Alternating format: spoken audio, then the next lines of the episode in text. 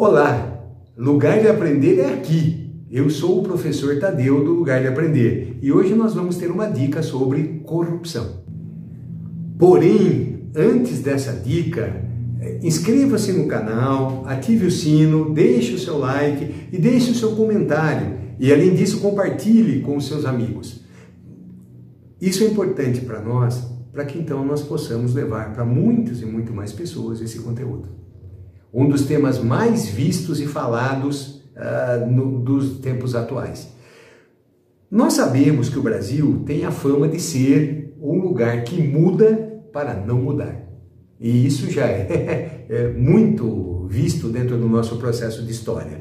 Nos faz lembrar, inclusive, da frase importante de que a política é a consequência das escolhas do povo. O povo tem o governo que merece. Cada povo tem o governo que merece. E nós vamos dar uma dica interessante onde o Transparência Internacional, e que também foi né, publicado na revista Forbes, fez um levantamento sobre os últimos 180 países, né, os 180 países, uh, numa avaliação de 0 a 100 de qual seria o índice de corrupção de cada país para poder colocar isso dentro de um quadro para facilitar a nossa compreensão.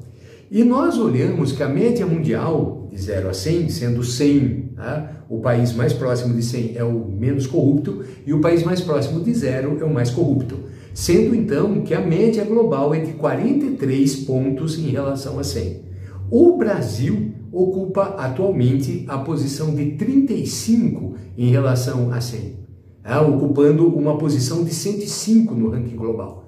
Então, de 180 países é o número 105 e tem 35 pontos dos 100 possíveis. Sendo que eh, os gastos internacionalmente em corrupção levantados foi em torno de 1,5 trilhão de dólares no mundo.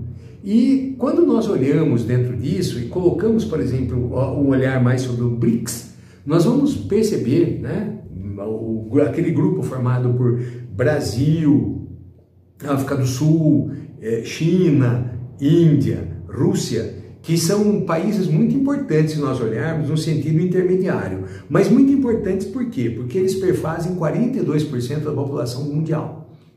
É, e isso é muito interessante. Então, se você olhar, né, e, e 22% da economia global, quando nós olhamos o PIB em relação ao mundo. Então, a, a importância dos, dos BRICS é muito grande. E quando nós reparamos dentro disso, nós vamos olhar aí que a média dos BRICS é em torno de é, 37 de 100. A média do mundo, 43 pontos em relação a 100. Dos BRICS, 37 em relação a 100. Sendo que o melhor dos BRICS é a África do Sul, 43 em relação a 100. A Índia, 41 em relação a 100. A China, 39 em relação a 100. O Brasil, que está ali com em torno de 35 em relação a 100, e a Rússia, né, 28 em relação a 100. Seria dos BRICS o país que nós vamos chamar assim, onde o índice de corrupção é maior. É importante nós lembrarmos também que é, se nós observarmos, né, é, quando nós falamos em 1,5 trilhão de dólares na corrupção em relação ao mundo, nós vamos perceber que o mundo ele vive um processo muito forte de corrupção. É necessário que a gente perca essa ilusão de acreditar que não há corrupção em lugar nenhum. A corrupção ela sempre existe.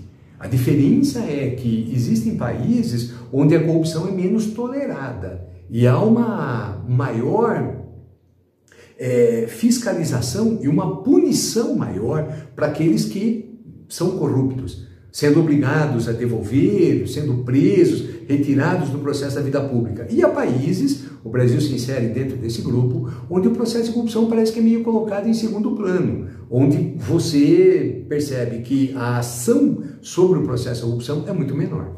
Nós melhoramos muito nos últimos anos quando nós, se nós olharmos ali em relação ao processo todo dos últimos 30, 40 anos, nós estamos vendo uma melhora nesse sentido em buscar né, uma análise maior de você pegar os corruptos. Ao mesmo tempo, nós encontramos um processo paradoxal. Na medida em que nós criamos mecanismos melhores para poder pegar os corruptos, nós também estamos aumentando a quantidade de pessoas corruptas cada vez mais.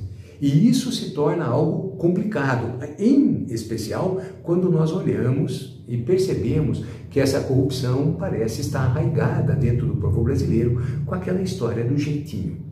Então fica aqui uma dica importante para que a gente né, pense melhor sobre essa questão do jeitinho brasileiro e não se adequar a isso. Ou numa pesquisa feita pela, pela Folha de São Paulo, há uns anos atrás, a pergunta foi, né, era, a pesquisa constava de duas perguntas. A primeira era, você acha que o Brasil é um país corrupto? 99,5% da população diz que sim, teve meio por cento que disse que o Brasil não era corrupto. Tá? E aí depois a segunda pergunta é: você é corrupto? E a resposta foi em torno de 92%, mais ou menos, perto disso, é, havia dito que não, que ele não era corrupto. Então, como é que nós podemos ter um país corrupto se a maior parte dos brasileiros não são? Essa percepção sobre a corrupção é muito importante que a gente possa né, repensar. Fique atento até a nossa próxima dica. Até lá!